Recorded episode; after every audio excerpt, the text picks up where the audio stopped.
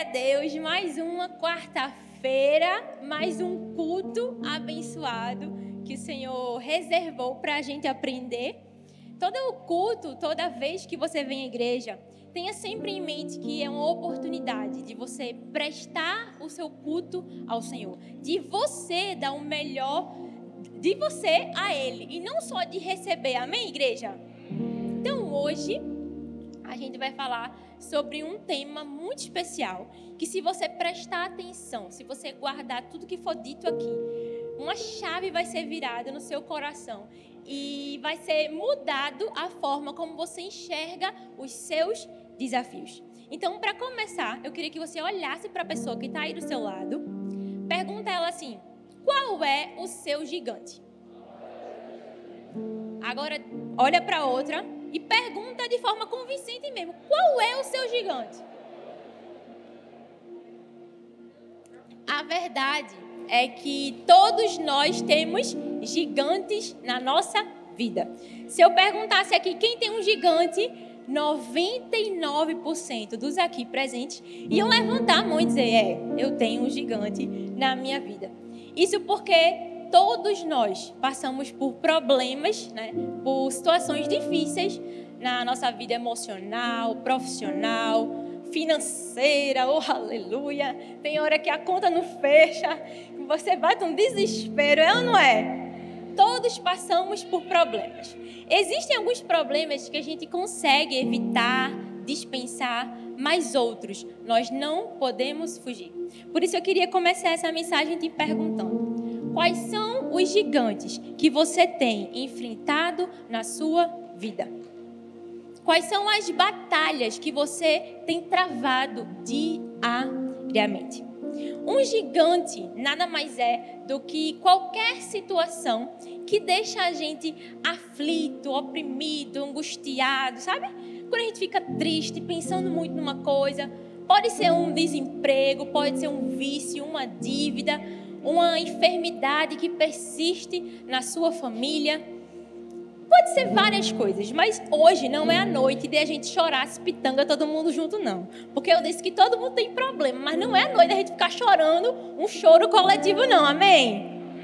Porque eu não sei se você conhece alguém assim, mas tem gente que gosta de chorar mesmo a dor, né? O irmãozinho chega para ela e diz assim: Ô oh, irmã, eu estou desempregado, tá tão difícil na minha casa. Aí a pessoa, ao invés de ajudar, de dizer: Não, vai melhorar, irmão. Aí a pessoa faz o quê? Oxe, isso aí é fichinha. Eu tô com câncer, minha mãe tá quase morrendo, minha casa tá quase caindo. É ou não é? Tem gente que é assim, que gosta de competir o sofrimento, que gosta de se vitimizar. Hoje a gente não vai fazer isso. Hoje a gente veio aqui para que o Senhor possa equipar equipar a nossa vida com as armas certas. Se você tem um gigante, eu creio que hoje Deus vai te preparar para derrubar esse gigante. Amém? Deus vai restaurar as suas forças. Se você chegou aqui cansado, sobrecarregado, já está quase desistindo de guerrear essa batalha, eu preciso dizer: o Senhor está com você.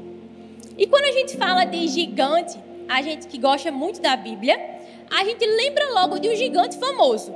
Que foi? Vocês lêem a Bíblia, né? Misericórdia. Quem é o gigante famoso da Bíblia, minha gente? Isso mesmo, Golias. E existem algumas curiosidades sobre a vida de Golias que talvez você não saiba, e eu trouxe, porque a Igreja do Amor é cultura. Quem foi Golias? Golias, a palavra vem do hebraico que significa exilado ou adivinho. Segundo a Bíblia, ele teria sido um guerreiro experiente de Gates que né, guerreou no exército filisteu e foi derrotado por Davi. Davi era só um menininho e conseguiu derrotar um gigante Golias, né, com só um badoque. A Bíblia fala que com uma funda Davi derrubou Golias. Qual era a altura de Golias? Eu avisei que era cultura, minha gente. Então, vários dados. Qual era a altura de Golias? Se a gente está falando de um gigante, a altura de Golias era exatamente de seis côvados e um palmo. O que equivale nos tempos de hoje a 2,92 metros. Se você conhece alguém alto, ele deve ter aí no máximo 1,90, 1,95, sei lá, 2, e já é muito alto. Agora imagine uma pessoa de quase 3 metros de altura. É grande não é, minha gente?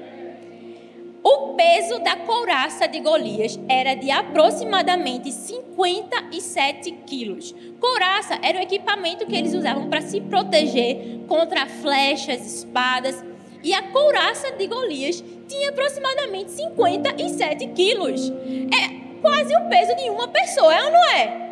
Deveria ser o meu peso, mas a gente tá sobrepeso. Mas imagina, é quase o peso de uma pessoa. E a lança de Golias pesava 15 quilos. É muito, muito pesado. Além disso, Golias era tão bravo, tão firme de si, que ele sugeriu que o duelo fosse feito a dois, só ele e outro guerreiro. Porque naquela época eles entendiam que um duelo a dois era o duelo dos campeões eles entendiam que não era só uma pessoa contra a outra, mas eram os deuses a quem elas serviam guerreando ali naquele lugar. Então Golias não queria saber quem iria enfrentar ele, porque ele tinha certeza da vitória. Por que, Belém, tu está me falando todas essas informações? Porque eu quero que você entenda que talvez o seu gigante tenha o dobro do seu tamanho, tenha o dobro do seu peso, mas ele não é páreo para o seu Deus. Você não entendeu? Talvez o seu gigante tenha muito mais peso que você, muito mais arma, muito mais poder, mas ele não é páreo perto do seu Deus. Amém? Davi, ele poderia não estar tá tão bem preparado para aquela batalha, mas ele tinha o maior poder de todos ao lado dele. Ele tinha o Senhor dos Senhores, o Rei dos Reis. Pela ótica humana, Golias era o soldado perfeito. Golias era o vencedor daquela batalha. Mas foi só um menininho com um badoque na mão que ganhou aquela luta. Naquele dia, existiu não só uma batalha entre dois homens, mas era uma batalha espiritual, era uma guerra espiritual sendo travada. Porque eu não sei se você lembra, mas Golias blasfemou contra o Senhor. Existia ali uma batalha espiritual. E talvez seja isso que você tem enfrentado na sua casa, no seu trabalho. Por muitas vezes a gente enfrenta batalhas espirituais. Algumas vezes as coisas dão errado, a gente está meio embaraçado e não está entendendo. Mas quando a gente pede discernimento ao Senhor, não é? A gente consegue entender que ali é uma batalha espiritual sendo travada. E eu não sei se levantaram um falso testemunho contra você, se lhe caluniaram, o que é que fizeram contra você. Eu só sei que o Deus a quem você pertence já guerreou e já venceu esta batalha. Os homens não estão lutando contra você. Eles não estão afrontando somente a você. Eles estão afrontando o seu Deus. E da mesma forma que Deus deu a vitória a Davi, de uma forma sobrenatural, ele garante a minha e a sua vitória. Amém? Amém, minha gente? Eu sei que está chovendo, tá certo? Eu sei que está um clima meio assim, o ar-condicionado dessa igreja está muito bom, mas por favor, não durma não, me ajude, né? Pelo amor de Deus. Então, para a gente vencer o nosso gigante, porque essa palavra ela é de muita utilidade, né? A gente precisa de três chaves. E a primeira, a primeira delas é cuidado com o gigante que você mesmo cria. Essa é forte, Brasil. Mateus 6:34 fala assim: Portanto, não se preocupem com o amanhã, pois o amanhã se preocupará consigo mesmo. Basta a cada dia o seu próprio mal. Ao dizer essas palavras, Jesus estava querendo ensinar aquelas pessoas que não precisava viver sempre preocupado com o amanhã, sempre ansioso, né, com o que talvez acontecesse amanhã, que bastava cada dia o seu próprio mal. Era necessário viver cada dia de cada vez. E se tem uma coisa difícil nessa vida de meu Deus, é viver um dia de cada vez, minha gente. É ou não é? Você está aqui enquanto essa menina vos fala, mas você já está pensando no almoço de amanhã, que amanhã você tem que chegar cedo no seu trabalho, porque você tem que sair um pouco mais cedo, porque amanhã é dia de célula. E aí você tem que ir correndo para a célula, preparar um lanche da célula, ligar para o convidado que disse que iria amanhã na célula, né? Você está aqui, mas você está maquinando todo o seu futuro, porque isso é natural do ser humano. Mas nesse versículo, Jesus fala para a gente, olha, não é errado se planejar não. Você pode se planejar, porque a Bíblia né, ela é clara. E Provérbios 21:5 fala que os planos bem elaborados levam à fartura mas que o apressado sempre acaba em miséria. Então a gente pode se planejar, mas a gente não deve ficar ansioso com as coisas que talvez aconteçam amanhã, que talvez possam vir um problema ou outro. E ficar preocupado demais com problemas futuros não vai te ajudar a resolver os problemas de agora. Se você fica pensando no gigante de amanhã, no problema de amanhã, você não consegue derrotar o gigante que ele já existe hoje. Eu preciso te dizer, existem gigantes que são mandados por Satanás e desafiam a nossa vida. Mas existem outros gigantes que nós mesmos estamos criando. Existem problemas que surgem na nossa vida porque eles se criam, mas outros nós mesmos estamos criando e germinando em nossa mente. A gente está sempre pensando, mas será que? Ai meu Deus, ai mas não sei o quê. Quando na verdade a gente tem que prestar atenção no gigante que já existe e não ficar inventando outro. Pare de procurar problema e procure solução. Porque se você procurar problema, você vai achar problema, viu? Isso é tão verdade que existem algumas preocupações, alguns gigantes que a gente cria, que eles nunca chegam a se concretizar. A gente fica paralisado, fica com medo, fica nervoso, mas aquele gigante nem existiu. É aquela famosa teoria da conspiração contra nós mesmos. Já viu isso? Ah, mas porque ninguém me ama? Ah, mas não sei o quê? Ah, mas olha, fulano falou mal de mim para Cicrano. Cicrano é amigo do meu chefe. Vê só, ele vai falar com meu chefe, meu chefe vai me demitir. Meu Deus, você é demitido. Já vou ter que ir atrás de outra escola para menina porque você é demitido. Não é assim? A gente já vai maquinando um gigante que ele não existe. Você não acha que a gente já tem problema demais, não? Não é? A gente já tem problema demais. Por que a gente fica criando mais? Se a gente já tem tanto. Tem gente que acha divertido ter problema, né? Que acha legal. Tipo assim, ah, mas. Não, se tá tudo certo, é uma coisa errada. Crente vai passar por batalha. Crente vai passar por luta. Se tá num tempo de bonança, tem alguma coisa errada. Não, meu irmão, também não é assim. Que a Bíblia ela é clara, né? Tem tempo para todas as coisas. Tempos de bonança, tempos de problema. Nós precisamos entender e aprender a escolher o gigante certo para não acabar gastando a nossa energia no gigante que não merece a nossa energia. Talvez aquela pessoa que ela tá mal consigo mesma, ela tá triste consigo e ela acaba descontando a raiva em todo mundo. Você conhece alguém assim? Ela tem problemas consigo mesma e acaba descontando a raiva em todo mundo. Ou então, ela não gosta de si mesma e critica todo mundo. Esse é o tipo de pessoa que cria um gigante onde não tem. Além dos problemas que ela tem consigo, ela vai criando outros.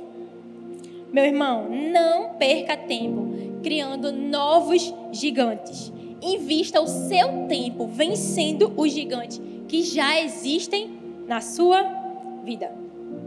E a melhor forma de a gente fazer isso é pedindo sabedoria ao nosso Deus.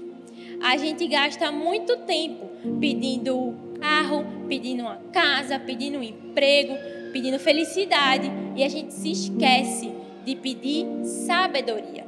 É com sabedoria que nós vencemos os nossos gigantes. É com sabedoria que a gente não cria novos gigantes. A gente não cria uma coisa que não existe.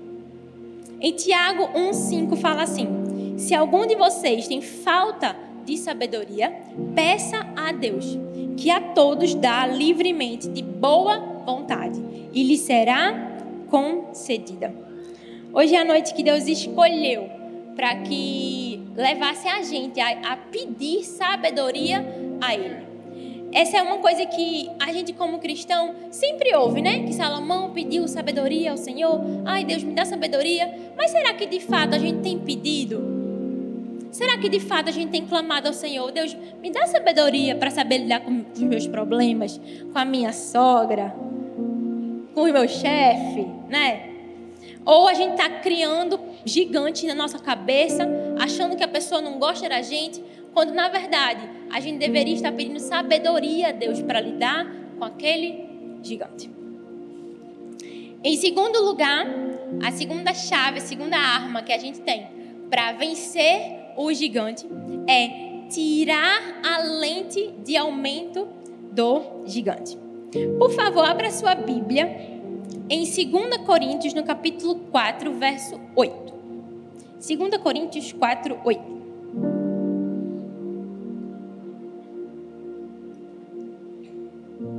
Esse é um texto que, se você puder marcar, se não esquecer, é uma chave preciosa que o apóstolo Paulo deixou para a gente. 2 Coríntios 4, 8. Ele fala assim. De todos os lados nós somos pressionados, mas não desanimados. Nós ficamos perplexos, mas não desesperados. Somos perseguidos, mas não abandonados. Abatidos, mas não destruídos. Nesse texto, Paulo estava dizendo assim: olha, por mais que você passe por tempos difíceis, continue seguindo em frente. Por mais que as pressões, os problemas tentem alterar a perspectiva certa das coisas, você não vai cair nessa cilada. Porque às vezes os problemas fazem isso com a gente. Eles alteram a perspectiva certa e real das coisas. Talvez você tá bem, né? Bem emocionalmente, e surge uma situação difícil, você consegue lidar com ela tranquilamente. Agora, se você estiver mal, parece que aquele problema ele é multiplicado por três vezes, cinco vezes, e uma coisa simples que você poderia solucionar, você não consegue. Porque as situações difíceis fazem isso. Ela bota uma, uma lente de aumento e potencializa as dificuldades. E quem faz isso é justamente Satanás. Quando a gente passa por um problema, quando a gente enfrenta um gigante, Satanás sabe disso e dá de presente a gente uma lente de aumento. O pessoal do Start aí não deve lembrar, mas é uma lupa, né? Também não é na minha época, não. Mas o pessoal usava uma lupa, algo que é para aumentar, para enxergar melhor, né? Fazer a leitura melhor. E o diabo faz exatamente isso. Ele potencializa um problema que seria pequeno faz ele ser muito maior, para que a gente fique assustado, paralisado diante dele. Mas o Senhor hoje vai arrancar dos seus olhos essa lente de aumento, amém? Se a gente voltar um pouquinho na história de Golias, a Bíblia fala que Golias era um gigante muito forte. E que Saul, a Bíblia também menciona Saul como um valente guerreiro. Era muito lógico, era muito normal que Saul enfrentasse Golias e não Davi, porque Saul, ele era um forte guerreiro. Ele era o oficial da época. Então, era Saul para enfrentar Golias. Só que o que é que aconteceu? Saul colocou as lentes de aumento sobre Golias. Saul disse: "Eu enfrentar esse gigante, eu que não vou. Olha para o tamanho desse homem, não. Dá para mim não, não tenho condições." E aí, quem foi que derrotou Golias? Davi. Da mesma forma que Saul fez, algumas vezes nós agimos. Às vezes o gigante nem é tão grande, nem é tão forte, mas as lentes de aumento da nossa imaginação acabam ampliando ele. Às vezes é um simples probleminha e a gente faz uma tempestade no copo d'água. É o que eu chamo de efeito Google. Já ouviu o efeito Google? Não, vou explicar para vocês. Você está com a dor no dedo midinho. Ah, agora entenderam, né? Uma dor no dedo midinho.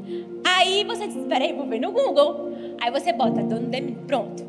Aí o Google diz que você tem que amputar o seu dedo, que você vai perder o seu membro. Não é assim? Tá com dor de cabeça. É um tumor na hipófise. É um câncer. a gente acaba fazendo uma tempestade num copo d'água. Há alguns meses eu no meu trabalho, meu chefe passou na minha sala. Bom dia, bom dia, bom dia. Isabelle, passa na minha sala depois. Menino, não prestou. Eu passei o dia todinho. Meu Deus do céu, o que foi que eu fiz, Jesus? O que foi que eu fiz? Meu Deus, não, seu. Será que foi aquilo? Não, aí já comecei a especular. Meu Deus, o que foi? Uma tempestade, um copo d'água. Quando eu cheguei lá, não era nada. Era só para alterar um fluxo, ajeitar um negócio, me perguntar um negócio. Pronto, simples, acabou. Mas a gente tem essa tendência, né? De gerar uma tempestade onde não existe. E ao contrário de Saul, Davi foi escolhido para lutar contra Golias, porque ele optou não olhar com as lentes de aumento, mas olhou para o seu Deus. Davi viu que Golias não era tudo aquilo, e mesmo que fosse, Davi disse: Hoje pode ser grande que for, o meu Deus é maior do que Golias. Veja o que Davi disse, presta atenção. 1 Samuel 17, 36. Teu servo é capaz de matar tanto um leão quanto um urso. Esse incircunciso filisteu será como um deles, pois desafiou os exércitos do Deus vivo. Davi disse assim: Tu, tu é um incircunciso filisteu, eu não estou nem aí para tu. Davi não ficou batendo perna, nem tempestade em copo d'água, não. Davi foi lá, pensa no menininho, era pequeno, mas era rochedo ele teve a perspectiva certa de quem ele era em Deus e do Deus a quem ele servia. Só uma pessoa com perspectiva certa tem fé para enfrentar os seus desafios. Talvez não falte para você uma arma, uma estratégia melhor, algo maior. Talvez falte para você olhar com a perspectiva certa para os seus problemas. Talvez o problema que você enfrenta não é tudo isso não é grande o suficiente, porque mesmo que ele fosse, o seu Deus é maior do que qualquer problema que você enfrenta. Talvez você está olhando para a situação em que você tem vivido e tem dito: Meu Deus, aqui é o meu fim. Não tem como, Senhor. Você disse hoje para Deus: Deus, não existe possibilidade. O Senhor está vendo? Mas o nosso Deus é o Deus do impossível. É um versículo, pode parecer clichê, mas é a verdade. O nosso Deus pode todas as coisas. Eu não sei qual é a sua limitação, qual é a sua impossibilidade. O seu Deus é maior do que tudo isso.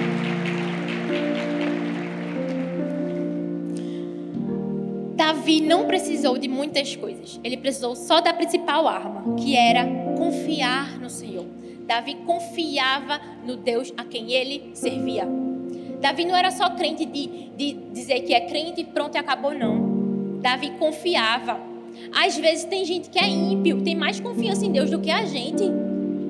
Tem gente que é ímpio que diz assim: ah, não, mas Deus pode. E tu que é crente com a tua dificuldade, tu não acredita que Deus vai fazer na tua vida? Como é que pode? Saul poderia ter usado a sua cabeça racionalmente, ter juntado seu exército e ter derrubado Golias. Porque se ele era um gigante e Saul tinha um exército, para e pensa. Ele poderia ter reunido, pensado numa estratégia para derrubar o gigante. Mas Saul disse assim: não tem condições, não tem, não tem. É muito grande, é muito grande, não tem condições para mim. Mas Davi, com um badoque, um badoque, derrubou Golias. Me diga, não é a arma, não é a estratégia, é em quem a gente confia.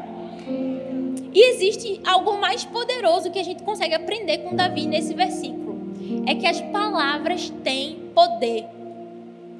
Essa frase todo mundo diz pra gente, né? É muito conhecida no nosso meio. As palavras têm poder. Cuidado, as palavras têm poder. Só que às vezes a gente esquece disso. Se você for ler em 1 Samuel, você não vai encontrar Davi chamando Golias em nenhum momento de gigante. Davi nem menciona que Golias era um gigante. Como é que Davi chamava Golias? De incircunciso filisteu. Davi poderia ter agido com medo, poderia ter se retraído, ter dito: Eu sou pequeno, não tenho condições, ele é um gigante. Mas Davi usou as suas palavras para declarar vida, para declarar que ele iria vencer. A mesma coisa eu e você precisamos fazer. Quantas batalhas a gente não teria ganhado se a gente usasse as palavras certas? Às vezes é um marido que ainda não se converteu, né? um familiar que ainda não se converteu. E ao invés de você declarar vida sobre a vida dele, você só murmura, você só reclama. Talvez é um emprego que você quer mudar, mas você não consegue nem agradecer pelo que você tem. Você reclama todo santo dia do seu emprego. Nós temos que aprender a declarar as verdades de Deus ao nosso respeito. Elas são como flechas, palavras são como flechas. Nunca, nunca as despreze. As palavras de Davi foram tão positivas, tão animadoras em relação à vitória contra Golias, que Saul mandou chamar ele. Saul disse: Não é possível que esse menino está dizendo que vai vencer Golias. Não é, não tem cabimento. E aí, quando Saul chama Davi, Davi fala assim, 1 Samuel 17, 32. Ninguém se preocupe por causa desse filisteu. O seu servo vai lutar contra ele. O uso adequado das palavras é uma arma poderosíssima, é uma estratégia muito poderosa. As palavras elas podem levar ânimo, as palavras podem levar conforto, conhecimento, entusiasmo. Mas lembre-se, tem que ser as palavras certas. Meu convite para você é que você saia daqui declarando palavras de vida sobre o seu gigante, declarando, declarando palavras de vida sobre o problema que você está, que você não vai permanecer na forma que você está. Eu sei que a gente passa por uma situação financeira difícil e existem muitas pessoas desempregadas. E o Espírito Santo de Deus está me dizendo hoje que você precisa parar de reclamar, parar de murmurar e declarar que você vai sair dessa situação. Deus vai abrir a porta que você precisa. Um filósofo disse certa vez: quando vemos um gigante, temos primeiro que examinar a posição do Sol e observar se, para termos certeza se não é a sombra de um pigmeu. Eu não sei se você entendeu, mas às vezes uma coisa pequena faz uma sombra tão grande que a gente acha que é um gigante, mas na verdade essa é uma coisa pequena. Existe uma história de uma menininha que ia e vinha do colégio todos os dias e em uma certa manhã ela estava voltando para sua casa. Estava chovendo muito. Era uma chuva que não dava trégua. E existiam muitos relâmpagos e muitos raios. E mesmo assim, a menina foi para casa. E aí a sua mãe, em casa, pensou, né? Meu Deus, a minha filha está nessa chuva. Vou atrás dela buscar. Saiu com o carro na rua a fim de encontrar sua filha no meio do caminho. E a sua mãe foi surpreendida ao encontrar a sua filha olhando para o céu e sorrindo. E a mãe abre a porta do carro rapidamente, manda a menina entrar, fez: Ô oh, minha filha, o que, é que você está fazendo? Está sorrindo no meio da chuva, no meio desses relâmpagos. E a menina fala assim: Ah, mãe, mas é porque Deus não para de tirar foto minha. Aquela menina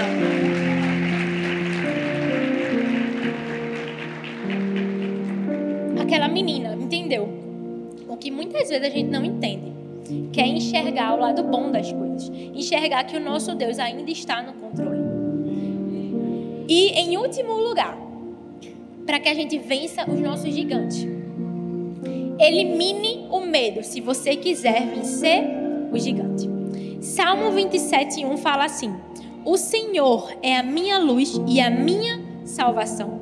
De quem terei medo? O Senhor é o meu forte refúgio. Repete comigo: forte refúgio. De quem terei medo? Para e pensa comigo. Se a gente fala que Deus é tudo que nós temos, ser é nosso forte refúgio, a nossa fortaleza, o socorro bem presente na hora da angústia, né? A gente sempre está declarando isso. Por que é então que a gente insiste em temer aos gigantes? Não é só a gente que tem medo, não. A Bíblia está repleta de exemplos de homens e mulheres que também tiveram medo. medo. Porque as circunstâncias da nossa vida, algumas vezes, elas fazem isso com a gente, faz que a gente tenha medo. E é natural, né, ficar com medo. Só que a gente pode reagir ao medo de duas formas. A primeira delas, ou a gente deixa que o medo domine a nossa vida, ou a gente entrega esse medo, essa aflição ao Senhor. As pessoas que se deixaram dominar pelo medo na Bíblia fracassaram, caíram em pecado e foram destruídas. Mas aquelas que entregaram ao Senhor o seu medo receberam a vitória. Quando você estiver com medo, lembre-se: Deus é muito maior e está cuidando de você. Peça coragem a Deus e confie no seu amor. Salmo 34, 4 fala assim: Buscai busquei o Senhor e ele me respondeu, livrou-me de todos os meus temores. A Bíblia, ela não é alheia ao medo. Ela sempre menciona sobre medo. E ela fala sobre dois tipos de medo. O primeiro medo é um medo que deve ser incentivado e encorajado. Espera aí que eu vou lhe explicar. E o segundo tipo de medo é o que deve ser erradicado do nosso meio. O primeiro tipo é o do temor ao Senhor. É um tipo de medo que, na verdade, não é aquele medo que assusta a gente, mas é um temor reverencial por quem Deus é, pelos atributos de Deus. Quando a Bíblia fala de temor ao Senhor, ela está dizendo que não é para ter medo de Deus assustadoramente, mas para respeitá-lo por quem Ele é. Mas o segundo tipo de medo, e esse sim, é o que a gente tem que lutar contra, é o espírito de medo. Ele é mencionado lá em Timóteo, 2 Timóteo 1,7, quando fala assim: Porque Deus não nos deu o espírito de medo, né, o espírito de covardia, mas de poder, amor e de moderação. É esse tipo de medo que a gente precisa eliminar. Só que o que infelizmente acontece é que o espírito de medo ele toma a nossa vida quando a gente está diante de um desafio, né? Quando a gente tem uma prova de um concurso, quando a gente tem uma porta de trabalho que parece tão difícil, tão concorrida, né? Ou um, uma adversidade na nossa família, a gente fica com medo, a gente fica assustado e o espírito de medo vem nos atormentar. Mas a gente precisa vencer esse espírito. E o único jeito de vencê-lo é confiando no amor do Senhor. Se a gente confiar e se apegar que o nosso Deus está com a gente, a gente não vai temer. Em 1 João 4,18 fala assim: No amor não há medo. Antes, o perfeito amor lança fora o medo, porque o medo envolve castigo. E quem tem medo não está aperfeiçoado no amor. É por isso que para vencer os medos, né, os nossos dramas, as nossas dores, a gente precisa estar agarrado no amor do Senhor. E por entender que nós somos humanos, que a gente sente medo, Deus espalhou um encorajamento, encorajamento contra o medo em toda a Bíblia. Presta bem atenção. Isaías 41, 10 fala assim: Não temas, porque eu sou contigo. Não te assombres, porque eu sou o teu Deus. Eu te fortaleço e te ajudo e te sustento com a destra da minha justiça. Deus está dizendo para você: eu não quero saber o que você está enfrentando. Sou eu quem te fortaleço. Sou eu quem te apoio. Sou eu que estou com você. Não é doença, não é desemprego, não é enfermidade, nada. É páreo para o nosso Deus. Em Daniel 10, 12, o anjo do Senhor encoraja Daniel, dizendo: Então me disse: Não temas, Daniel, porque desde o primeiro dia em que aplicaste o teu coração a compreender e humilhar-te perante o teu Deus, são ouvidas as tuas palavras, e por causa das tuas palavras eu vim. O Senhor Jesus mandou um anjo ir até Daniel para dizer: Daniel, não precisa ter medo. Eu tenho visto desde o primeiro dia que você tem se aplicado a mim, que você tem buscado a conhecer, a se dedicar. Deus tem visto você se esforçando na obra dele para abrir a sua célula para evangelizar no seu trabalho. Deus tem visto e por isso ele manda te dizer: não tenha medo. Sou eu quem estou com você. Em Mateus 10, 31, Jesus fala: Portanto, não tenham medo. Vocês valem muito mais do que muitos pardais. Essas frases, esses versículos são várias formas que Deus separou na Bíblia para encorajar a gente, para dizer a gente: olha, você não precisa ter medo. Imagina se Davi, depois de tudo que ele disse para Golias, que era incircunciso, que ele ia perder, se Davi chegasse lá e amarelasse na hora, se ele perdesse. Só que o que acontece é justamente isso na nossa vida. Às vezes a gente fica paralisado por conta do medo. Só que Davi foi até o fim, porque ele sabia que o Senhor estava com ele. E o mesmo Deus que estava com Davi está com você. A gente declarou aqui que o Deus de ontem é o mesmo hoje e o será para sempre. O nosso Deus é o campeão. Não tem gigante nenhum que fique diante dos seus pés. Salmo 56, 11 fala assim: Em Deus ponho a minha confiança e não terei medo. Que me pode fazer um simples homem? A gente precisa dessa mesma certeza, essa mesma convicção que a gente pode confiar no amor do Senhor. E se você sentir medo diante de um desafio, diante de um problema, meu conselho é: vai com medo mesmo. Se a gente sentir medo porque é natural, vai com medo mesmo. Eu estou aqui com medo mesmo. É assim que se vai. Confiar em Deus é uma recusa de se entregar ao medo. É voltar-se a Deus, mesmo nos tempos de escuridão, e confiar que Ele vai consertar as coisas. É normal sentir medo, é normal ficar assustado diante dos desafios, mas a gente precisa permanecer confiando no Senhor. Em Jesus, nós temos esperança até nos momentos mais difíceis e assustadores da nossa vida. Um provérbio alemão fala assim: o medo faz o lobo maior do que ele realmente é. Não só a lente de aumento, como a gente viu no tópico 2, mas às vezes o medo faz com que o gigante pareça ser maior do que ele realmente é. Eu realmente quero convidar você a confiar no Senhor. Nada do que eu diga aqui, nada do que a gente possa falar aqui na igreja, seu líder de célula, na cadeira do amor, nada, nada, nada, nada. Vai comparar, se comparar a sua integral confiança no Senhor. É a sua confiança nele, a sua dedicação a ele que vai fazer vencer esse gigante.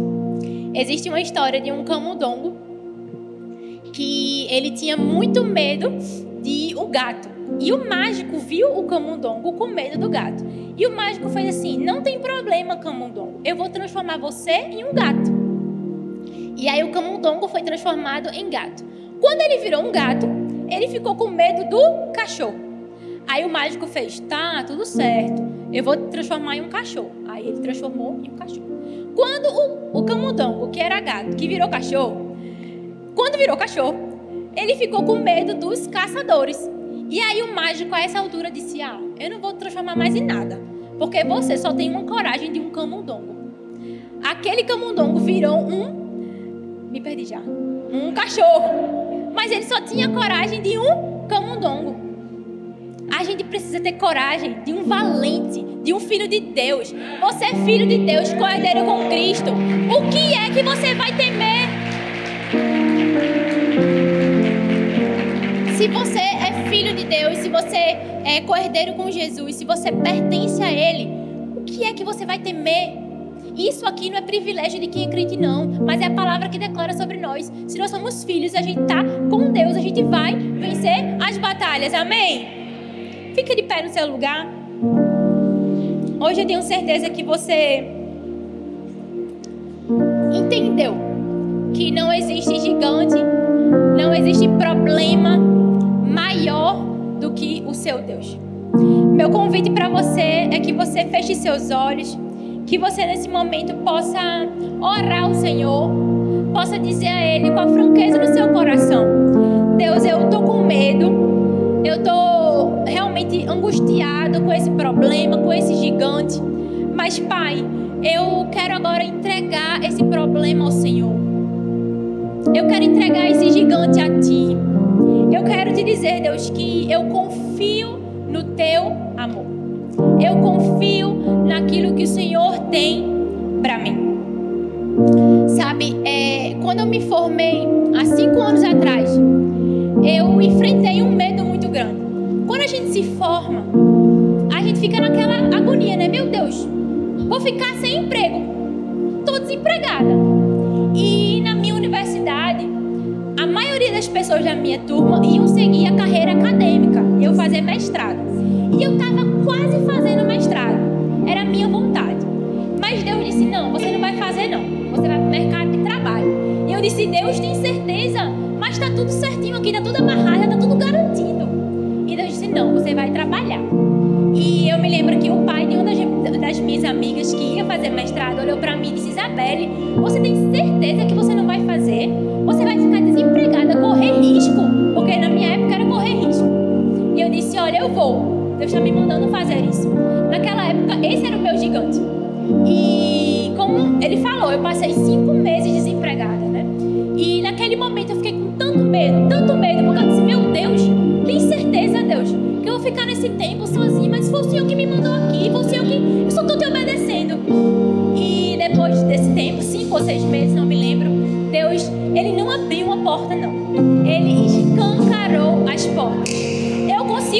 say?